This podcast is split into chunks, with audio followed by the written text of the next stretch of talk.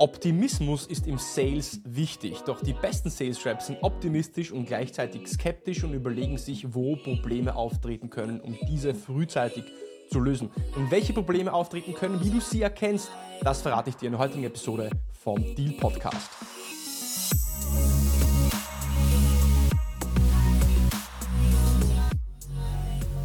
Herzlich willkommen bei einer neuen Episode von Deal, dein Podcast für B2B und IT-Software-Sales von Praktikern für Praktika. Schön, dass du letzte Woche dabei warst und schön, dass du auch diese Woche wieder dabei bist, einschaltest, um mit mir gemeinsam zu lernen und zu wachsen und deine B2B und IT-Software-Sales-Skills aufs nächste Level zu heben. Denn in diesem Podcast erfährst du alles, was du brauchst, um dich im Dschungel des Tech-Sales zurechtzufinden und erfolgreich zu sein. Hattest du schon einmal einen Deal, eine Opportunity, bei der nichts schiefgelaufen ist, bei der es keine unvorhergesehenen Probleme oder Hürden gegeben hat?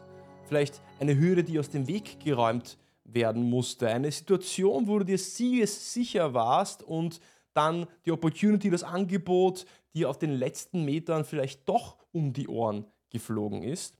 Und ich rede nicht von Deals, bei denen der Kunde einfach nur eine Bestellung abgibt und du eine Bestellung bearbeitest. Ich rede von Deals, die du selber proaktiv gesourced hast. Über einen Cold Call, eine Cold E-Mail, eine Veranstaltung, wo du aktiv auf den Kunden zugegangen bist über Telefon, E-Mail, Networking, äh, Marketing, Leads etc. Und so wie im Leben gibt es auch im Sales keine gerade Linie zum Erfolg. Manchmal ist es ein Schritt vor und dann doch wieder zwei Schritte zurück. Und manchmal kommen Hürden um die Ecke, mit denen du einfach nicht gerechnet hast. Und was ich immer wieder sehe, ist, dass die besten Sales Reps in der Lage sind, bei ihren Deals zu antizipieren, also vorauszuschauen, welche Probleme, welche Red Flags, welche Hürden auftreten könnten und dann daran arbeiten, diese erst gar nicht auftreten zu lassen oder sie aus dem Weg zu schaffen, wenn sie noch klein sind oder im Anfangsstadium sind. Und ähm, eben sie zu behandeln oder mit diesen Hürden umzugehen, so dass es eben keine Überraschung ist. Selber ist es mir etliche Male passiert. Ich hatte Opportunities im Forecast, habe gedacht, sie kommen, sie werden geclosed, sie kommen unterschrieben zurück, nur um dann herauszufinden, dass sich diese entweder um Monate verschieben oder doch nicht geclosed werden. Und wenn es dir auch immer wieder mal so geht ähm, und wenn du auch mehr Sicherheit und äh, Qualität oder Sicherheit über die Qualität deiner Pipeline haben möchtest, also Sicherheit und Confidence, dass das, was in deiner Pipeline ist, auch wirklich gut ist, dann ist diese Episode genau richtig für dich. Wir reden darüber, warum es wichtig ist, Probleme zu antizipieren, also vorherzusehen, wie du Probleme anhand von gewissen Red Flags auch frühzeitig erkennen kannst und eine Strategie, wie du diese Hürden, diese Probleme aus dem Weg räumst oder sie komplett verhinderst. Und wenn du meine Arbeit unterstützen möchtest, dann hinterlasse mir 5 Sterne auf Spotify, ein Abo oder eine Bewertung auf Apple Podcasts oder auf YouTube, einen Daumen hoch. Damit sagst du dem Algorithmus, das ist ein guter Podcast, der gehört werden muss. Und auch Danke geht raus an meine Sponsoren, nämlich unter anderem PeopleWise. PeopleWise hilft dir, wenn du als Sales Manager, Vertriebsleiter, Geschäftsführer oder vielleicht auch Sales Rep ein Team aufbauen möchtest und Sales A-Player für dein Sales Team suchst, dann hilft dir PeopleWise beim Recruiting, beim Headhunting, bei der Suche, beim Sourcing von ähm, Sales Reps, gerade für Software Sales und IT Sales. Äh, sie haben die Sales Teams von Lieferando, Volt und Uber gestafft, helfen Scale-Ups, die ersten Top Sales Player auch zu finden, die ein guter Market Fit sind. Also bei PeopleWise vorbeischauen. Unten in den Shownotes ist der Link, wenn du auf der Suche nach neuen Sales Reps bist und natürlich SDRs of Germany, mein, mein Schweiter, mein zweiter Sponsor. SDRs of Germany, die größte deutschsprachige Sales Community, wo du auf jeden Fall dabei sein solltest. Webinare, ähm, Bücherclubs, eine Masterclass mit äh, Mehrwert, Social Selling, Cold Calling, Cold Emailing, Prospecting, Discovery, äh, mit Gleichgesinnten dich auszutauschen. Das alles unten in den Show Notes, Link zu den SDRs of Germany, vorbeischauen. Ich bin auch dort ähm, und würde mich freuen, wenn ich dich dort auch sehe. Gehen wir zurück zum Thema des heutigen Tages. Probleme antizipieren, Probleme vorherzusehen. Warum ist das so wichtig? Warum müssen wir Probleme überhaupt vorhersehen? Äh, weil man könnte sagen, hey Yishi, äh, das Problem löse ich dann, wenn es einfach da ist. Warum soll ich mir Gedanken machen über Dinge, die noch gar kein Problem sind? Ich gebe dir ein ganz banales Beispiel. Stell dir vor, du fährst auf Urlaub und du weißt nicht, wie das Wetter sein wird. Du hast dich nicht informiert, du hast keine Wettervorhersage gesehen. Es kann regnen, es könnte die Sonne scheinen, es könnte beides sein. Und wenn du davon ausgehst, dass nur die Sonne scheinen wird und es dann doch regnet, dann wirst du nicht die richtige Kleidung eingepackt haben. Und weil du nicht die richtige Kleidung eingepackt hast, wirst du nass werden. Du wirst dann in deinem Apartment und oder Hotel bleiben müssen. Aber noch viel schlimmer, du wirst enttäuscht sein und aus deinem Urlaub, ja, dein Urlaub wird sprichwörtlich, äh, wortwörtlich in, äh, ja, in, ins, in, ins Wasser fallen. Wenn du dich aber davor informierst, wie der Wetterbericht ist, wie der Wetterbericht sein könnte, dann kannst du dich darauf einstellen, die richtige Kleidung einpacken, deinen Reiseplan umändern, so dass dein Urlaub dann doch noch zum Erfolg wird. Und die Wahrscheinlichkeit, dass du ein Problem löst, wenn du es antizipierst oder dass es gar nicht erst eintritt, wenn du weißt, dass es eintreten kann, also nach dem Sprichwort Kill the Monster while it's little, also äh, töte das Monster, solange es noch klein ist, ähm, steigert die Wahrscheinlichkeit, dass es eben kein Problem gibt und dadurch steigerst du auch deine Winrates, deine Closing Rates und dein Forecast wird auch solider. Jetzt, welche Probleme gibt es? Und da möchte ich jetzt für dich, und das ist so der, der Kern äh, von dieser Episode, ich möchte dir eine Liste von Problemen geben, auf die du achten solltest. Eine Liste von noch ähm, ja, Red Flags, nenne ich das, ähm, anhand du, weil es gibt ja das, das eine ist das Problem und das andere ist, woran erkenne ich es. Und ich möchte jetzt dir auch diese Red Flags, diese Indizien dafür geben, dass du auch Probleme frühzeitig erkennen kannst, sodass sie dich nicht dann unvorbereitet in der Nacht aus dem ähm, Schlaf holen. Und dann gehen wir auch so ein bisschen auf die Strategie ein, wie du mit diesen Red Flags unter anderem umgehen könntest. Du findest in den äh, Shownotes auch einen Download mit diesen Red Flags. Da hast du dann eine Checkliste, die du durchgehen kannst. Also unten in den Shownotes kannst du dann diese PDF als Checkliste herunterladen, aber gehen wir einfach mal durch. Was ist denn überhaupt eine Red Flag? Eine Red Flag ist etwas, wo du dir dann denkst, ui, das riecht faul, das ist komisch, da sollte ich genau hinsehen. Und die erste Red Flag ist, wenn dir Informationen fehlen. Also Punkt 1, fehlende Informationen. Zum Beispiel, wer ist der Economical Buyer? Also wenn du nicht weißt, wer das Budget freigibt, wer der EB im Medic Lingo oder der, ja, derjenige, der dann auf dem Budget sitzt, wenn du das nicht weißt, das ist eine Red Flag. Verstehst du, äh, welche Stakeholder in den Einkaufsprozess auf Kundenseite involviert sind und wer, wer diesen Entscheidungsprozess auch mitbestimmen kann? Welche Wettbewerber werden gerade genutzt? Werden Wettbewerbsprodukte verglichen? Welche andere Lösungen schauen Sie sich eben noch an? Was sind die Auswahlkriterien? Also was sind die Decision Criteria? Weißt du anhand von welchen Kriterien diese Lösung, die gesucht wird, auch ähm, ausgewählt wird. Was ist der Zeithorizont für die Entscheidung? Weil, ja, wenn der Kunde jetzt sich im nächsten Monat entscheiden will versus nächstes Jahr, ist es ein Riesending für dich, weil sonst fokussierst du deine Zeit auf Opportunities, die gar nicht in diesem Geschäftsjahr vielleicht closen können. Welche Schritte sind im Entscheidungsprozess zu gehen? Verstehst du also, wie der Entscheidungsprozess aussieht, was die Schritte sind, was passieren muss, um überhaupt eine Unterschrift auf ein Angebot zu bekommen? Verstehst du den Paper-Process? Gibt es einen Champion und hast du einen Champion? Wenn du keinen Champion hast, ui, das ist eine große Red, Red, Red heute habe ich es auch mit der Stimme, mit der, mit, der, mit der Aussprache, die ganzen Anglizismen. Hast du einen Champion? Einen Champion brauchst du bei komplexen Deals, denn ein Champion muss für dich intern mitverkaufen. Und verstehst du auch die Auswirkungen des Problems aufs Business. Denn wenn es keine Auswirkungen aufs Business gibt, dann baust du vielleicht eine Opportunity oder du treibst einen Deal voran, der auf dünnem Eis gebaut ist, weil das Ganze kann dir sehr schnell um die Ohren fliegen, sobald das Budget zur Sprache kommt, ähm, weil dann wird überlegt, okay, was ist die Auswirkung auf das Business? Kostet es uns viel Geld oder ähm, vielleicht viel Umsatz? Und dann überlegt man sich, okay, was kostet eine Lösung? Und wenn es keinen Business Impact gibt, dann wirst du diesen ROI schwer ähm, aufbauen können.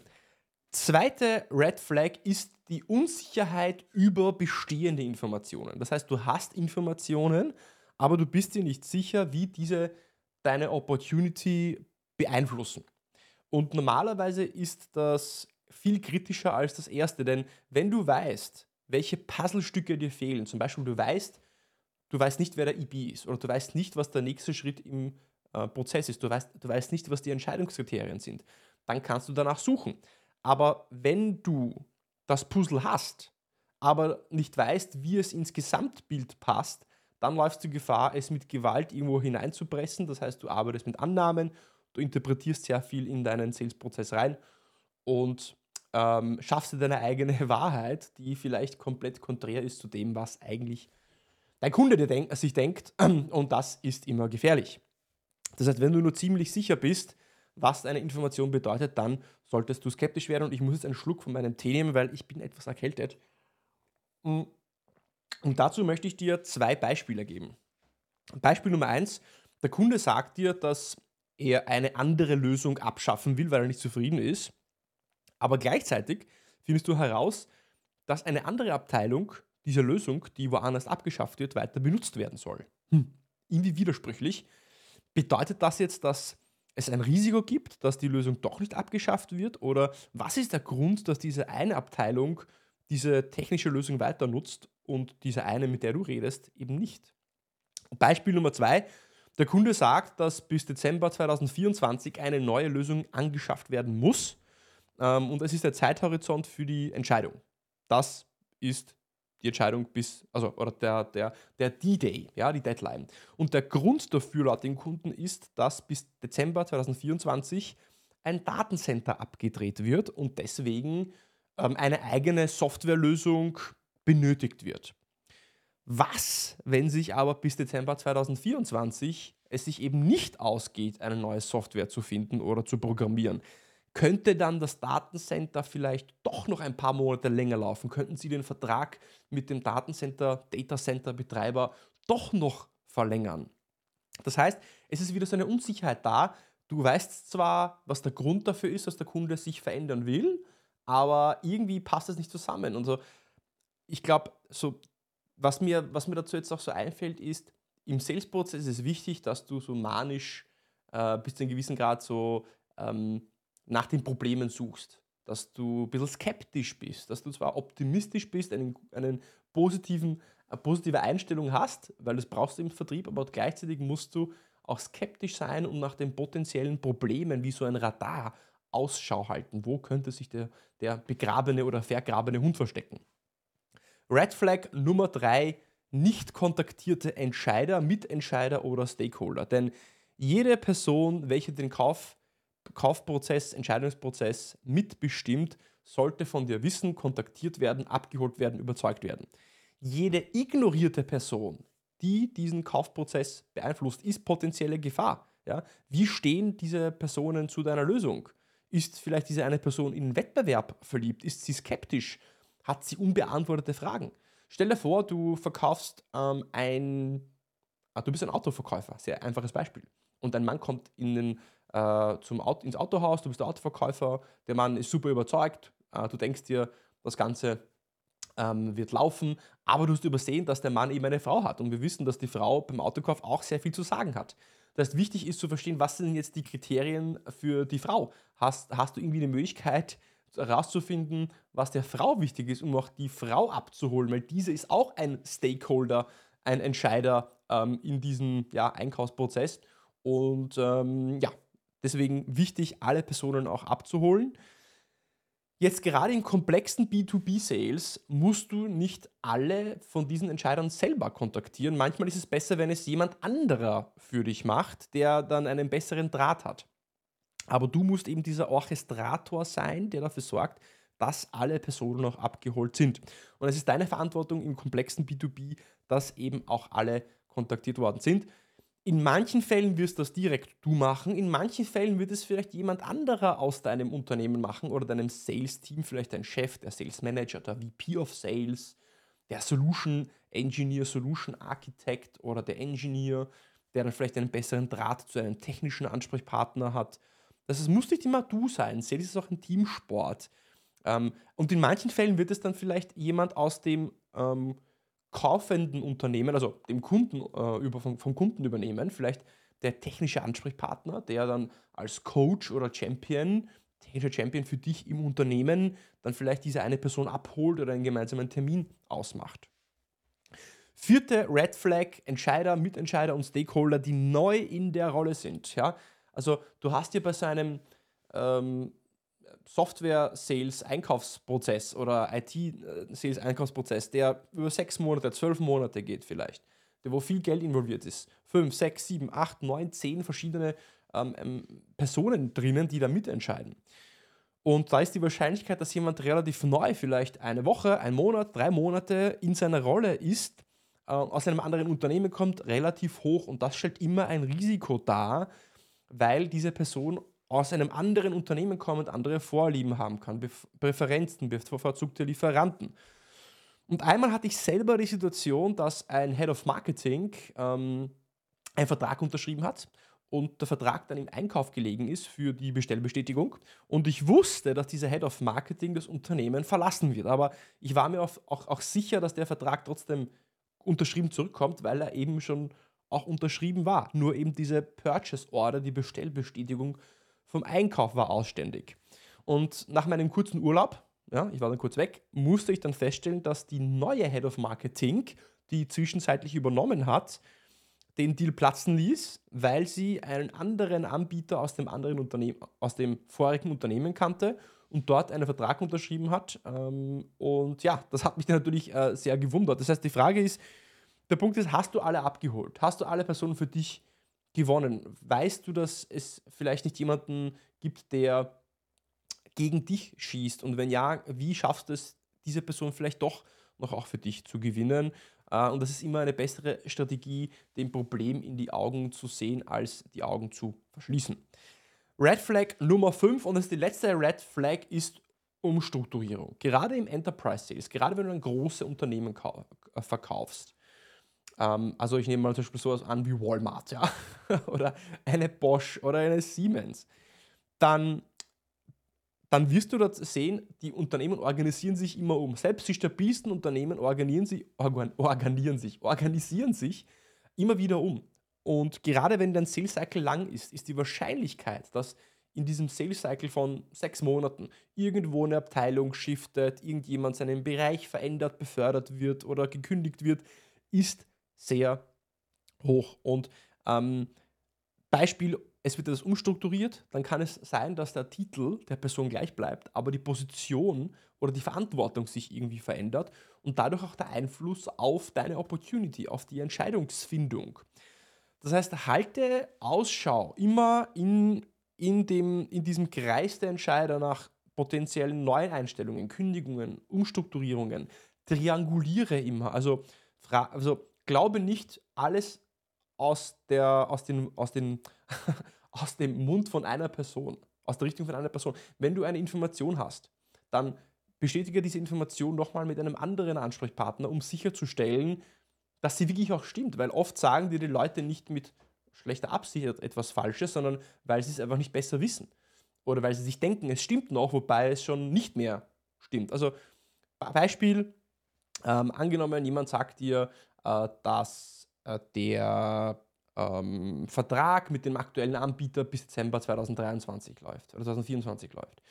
Und du sprichst am nächsten Tag mit einem anderen technischen Ansprechpartner, der auch in dieses Projekt involviert ist. Jetzt habe ich verstanden, dass der Vertrag bis Dezember 2023 äh, oder 2024 läuft. Ähm, st ähm, äh, stimmt das oder haben Sie da andere Informationen? Oder du kannst die Frage auch offen formulieren, bis wann ist denn der Vertrag mit dem aktuellen Anbieter aufrecht? Und wenn du dann eine andere Information bekommst, die widersprüchlich ist, Red Flag. Ja? Auch hier, also nach widersprüchlichen Informationen Ausschau halten und Ausschau halten nach Beförderungen von VP zum Beispiel zu SVP. Ich hatte einmal eine Situation, die mich fast einen Deal gekostet hatte, weil ein VP zu einem SVP befördert worden ist, also Senior Vice President, weil ich dachte, dass wenn er jetzt befördert wird, dass er automatisch nach wie vor noch immer die Unterschriftsberechtigung, ähm, also Economical Buyer und auch die Budgetverantwortung für dieses Projekt hatte, weil er in der gleichen irgendwie Struktur war, aber dadurch, dass er jetzt unter einer anderen Business Unit aufgehängt war in diesem großen Konzern, war dann doch ein anderer VP zuständig für das Budget und das habe ich dann Gott sei Dank herausgefunden, aber wenn ich das nicht validiert hätte, ob diese Person noch immer zuständig ist, hätte ich den Deal verloren. Wenn du also eine kurze Checkliste haben willst für diese fünf Red Flags, Red Flag Nummer 1, fehlende Informationen, Nummer 2, Unsicherheit über bestehende Informationen, Nummer 3, nicht kontaktierte Entscheider oder Mitentscheider, Nummer 4, Entscheider oder Mitentscheider, Stakeholder, die neu in der Rolle sind und Umstrukturierungen jeglicher Art, findest du unten zum Download eine Checkliste zum Runterladen, äh, damit du auch deine Deals damit validieren kannst. Und jetzt ist die Frage, was für Strategien haben wir, um diese äh, potenziellen Probleme oder Red Flags zu eliminieren? Und da gibt es zwei Strategien, die oft angewendet werden, aber die nicht funktionieren. Und bevor ich zu diesen Strategien, zu, auf dieses, heute habe ich es echt mit der Aussprache, gell? bevor ich auf diese Strategien zu sprechen komme, kurz ein Szenario, dass wir uns das praktisch durchdenken können. Stell dir vor, du verkaufst eine Software und du hast diese Software an zwei, drei verschiedene User, an technische Entscheider äh, gezeigt und ihnen das Problem äh, validiert, das Produkt validiert in einem Team von drei, vier, fünf Leuten und die sind alle überzeugt, die wollen diese Lösung implementieren, ähm, sagen, das ist die richtige Lösung dafür. Der Economical Buyer, der also auf dem Budget sitzt, der Budgetentscheider, in diesem Fall der Geschäftsführer, will aber nicht unterschreiben. Wir wissen nicht, warum er nicht unterschreiben will. Und du kommst auch an diese Person nicht ran. Die Person ist abgeschottet, sie hebt nicht ab, sie reagiert nicht auf deine E-Mails. Jetzt gibt es drei Strategien, wie du damit umgehen kannst. Die erste Strategie ist einfach härter zu pushen. Ja? Dass du denkst dir, das Problem liegt an dir, du hast nicht alles ausprobiert, deswegen die Lösung ist, du schreibst noch mehr E-Mails, du versuchst noch öfters anzurufen, äh, um diesen Entscheider irgendwie doch zu erreichen. Aber das wird nicht funktionieren, wenn du ihn schon lange nicht erreicht hast. Und selbst wenn du ihn doch erreichst, bist du in seinen Augen trotzdem nur irgendwie von extern irgendwie ein Lieferant. Also schwierige Situation, funktioniert eher selten. Strategie Nummer zwei, die eher auch problematisch ist, du ignorierst das Problem. Du hoffst einfach darauf, dass diese technischen Entscheider das schon irgendwie selber ähm, äh, klären werden, dass die die Weitsicht haben, mit diesem äh, Budgetentscheider zu sprechen. Oder Strategie Nummer drei, du baust auf den Stärken auf, die du in, diesen, in dieser Opportunity hast. Du baust auf den Stärken auf. Du hebelst deine Stärken. Die Stärken in diesem Szenario sind, dass du drei, vier Leute hast, technische ähm, äh, Entscheider, User hast, die überzeugt sind von deiner Lösung. Wie kannst du diese Stärke also nutzen? Du baust diese User zu einem Coach oder zu einem technischen Champion aus und sagst, zum Beispiel, wenn einer Peter heißt, Peter, die Lösung wäre für dich ja die richtige Lösung und sie würde dir Mehrwert bringen und dein Problem auch lösen. Und ich würde mich auch freuen, mit dir zusammenzuarbeiten. Aber leider ist das Budget durch die Finanzabteilung und den Herrn Gross in der Finanzabteilung blockiert. Wie können wir jetzt den Chef der Finanzabteilung zeigen, dass die Lösung die Produktivität in eurer Abteilung steigert, sodass wir die Unterschrift und auch seinen Sanctus dazu bekommen? Und dann wird der Peter mit seinen eigenen Ideen kommen, wie ihr eben diesen Finanzchef, diesen Geschäftsführer, der als Finanzchef agiert und das Budget verwaltet, ins Boot holt. Er wird dir vielleicht eine Intro geben, er wird dich vorstellen in, in einem Telefonat, E-Mail. Ähm, er wird mit dieser Person selber sprechen oder er wird vielleicht ein gemeinsames Meeting organisieren. Und der User, also diese Personen, die schon bereits überzeugt sind, sind in dem Fall die Stärken. Bau also immer auf den Stärken auf und versuch dir zu überlegen, wie kannst du diese für dich nutzen als Hebel, als Hebel. Und stell dir wie gesagt, immer die Frage, was ist das, was du schon hast und wie kannst du das für deinen Vorteil nutzen? Und Archimedes, der griechische Mathematiker, hat dazu was Spannendes gesagt. Er hat gesagt, gib mir einen Punkt, einen Hebel, der lang genug ist. Also, sorry, gib mir einen Punkt und einen Hebel, der lang genug ist und ich bewege die Welt mit einer Hand. Ja, so, weil wenn du einen langen Hebel hast, eine lange Stange, wo du, äh, die du hebeln kannst, dann kannst du mit sehr wenig Kraft sehr hohe Gewichte stemmen. Und die Frage ist, was ist dein Hebel? Was ist dein Hebel, dein langer Hebel, den du nutzen kannst, um deine Deals voranzutreiben? Denn indirekter Druck ist immer besser als direkter Druck. Und wenn du diesen Hebel findest, äh, der lang genug ist, dann hast du auch die Möglichkeit, deine Deals zu closen. Und zum Abschluss, es ist ja doch jetzt schon äh, wieder Ende Jänner, Anfang Februar. Und da ist die Frage, wie tust du dir gerade mit deinem Neukundengeschäft, wie tust du dir mit Outbound, wie tust du dir damit neue Opportunities zu generieren? Hast du schon neue Meetings mit neuen Kunden oder für neue Opportunities in neuen Abteilungen gehabt? Hast du vielleicht ein Meeting, fünf Meetings oder vielleicht zehn Meetings gehabt? Unternehmen geben halt unglaublich viel Geld dafür aus, dass sie überhaupt vor einem neuen Kunden stehen können, um das um ihre Lösung vorzustellen. Und es ist schwerer denn je, wirklich durchzukommen und schwerer denn je, neue Opportunities auch zu generieren, weil Menschen es satt sind oder satt haben, gepitcht zu werden. Die meisten Seller pitchen einfach nur, weil sie nicht wissen, wie sie Beziehungen aufbauen, wie sie ähm, zuerst eine, ein Fundament aufbauen, um dann auf diesem Fundament ein Problem zu verstehen und dann auch eine Lösung zu präsentieren. Und was, wenn du deine Ergebnisse vielleicht verzehnfachen könntest? Was, wenn du statt fünf Meetings pro Monat 50 Meetings pro Monat machen könntest? Was, wenn du äh, das von jemandem lernen würdest, der das schon seit 15 Jahren macht? Vielleicht noch mit einer anderen Person auch gemeinsam. Was, wenn du deine Winrate um 10, 20, 50 Prozent steigern würdest? Wäre das dann deine Zeit und wäre das dann vielleicht auch dein Geld wert? Und was, wenn dieser Ansatz nicht nur das, ja, das Polieren, das Ausbessern deiner bestehenden Prozesse wäre, sondern was, wenn du einen komplett neuen Ansatz lernen würdest äh, von jemandem, der das erfolgreich schon sehr, sehr lange macht? Was würde das für deine Ergebnisse bedeuten? Für deinen, für dein Gehalt, für deine Commission, für deine Zufriedenheit, für deine Glücksel Glückseligkeit? Was, wenn du in der Früh aufstehen würdest und dein Kalender wäre voll mit Terminen, wo du mit neuen Personen neuen, äh, über neue Projekte sprechen kannst, um neue Opportunities zu generieren, die mit dir auch sprechen möchten. Und dafür haben wir, habe ich eine neue Masterclass, eine Mastery äh, ins Leben gerufen, die Prospecting Outbound äh, Mastery. Und dort lernst du, wie du mehr Meetings mit Entscheidern am Telefon, per E-Mail, mit Social Selling buchst und somit neue qualifizierte Pipeline aufbaust in Scale-Ups, Startups mit äh, KMUs oder auch Enterprise-Unternehmen mit Office Hours, wöchentlich One-on-One-Coachings mit mir gemeinsam in einer Kohorte, mit der du dich austauschen kannst, deren Best Practices lernen kannst. Wenn du Lust hast, das Ganze äh, kannst du dir mit mir gemeinsam ähm, anschauen in einem One-on-One. Buch dir ein One-on-One mit mir. Du findest einen Link unten in den Show Notes, um äh, ein Deal-Sparring mit mir auszumachen. Buch dich ein, dann können wir darüber sprechen, ob das für dich eine gute Sache ist und ob es für deine Probleme auch passt. Und ich hoffe, dass der Inhalt für dir, dir natürlich gefallen hat. Danach kommt noch eine Outro. Deswegen dranbleiben und bis gleich.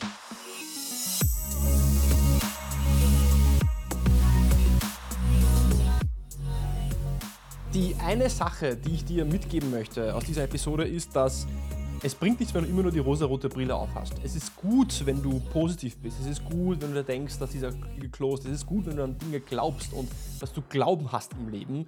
Aber dieser Glauben muss gestützt sein auf Fakten, auf Datenpunkten. Und deswegen helfen dir so Dinge wie Medic oder Qualifizierungsmethodologien, ähm, damit du auch deinen, dein Bauchgefühl ähm, ergänzt mit Datenzahlen, Fakten.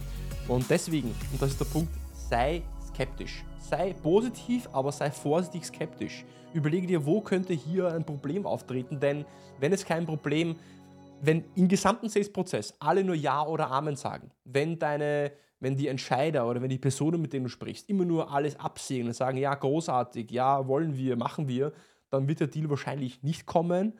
Ein Deal, eine Opportunity ohne Probleme, ohne Einwände, ohne Hürden ist meistens eine Opportunity, die sich sowieso äh, im Sand verläuft. Wenn dir die Episode gefallen hat, wie gesagt, hinterlass mir 5 Sterne Spotify, Abo, Like, damit hilfst du mir, mehr Menschen zu erreichen, meine Mission zu erfüllen, dich und andere erfolgreicher zu machen im Sales. Eine Million Leute möchte ich in den nächsten 10 Jahren zu besseren Verkäufern machen. Hilf mir dabei, meine Mission zu erreichen. Und ich freue mich auf dich bis zur nächsten Woche beim Deal Podcast.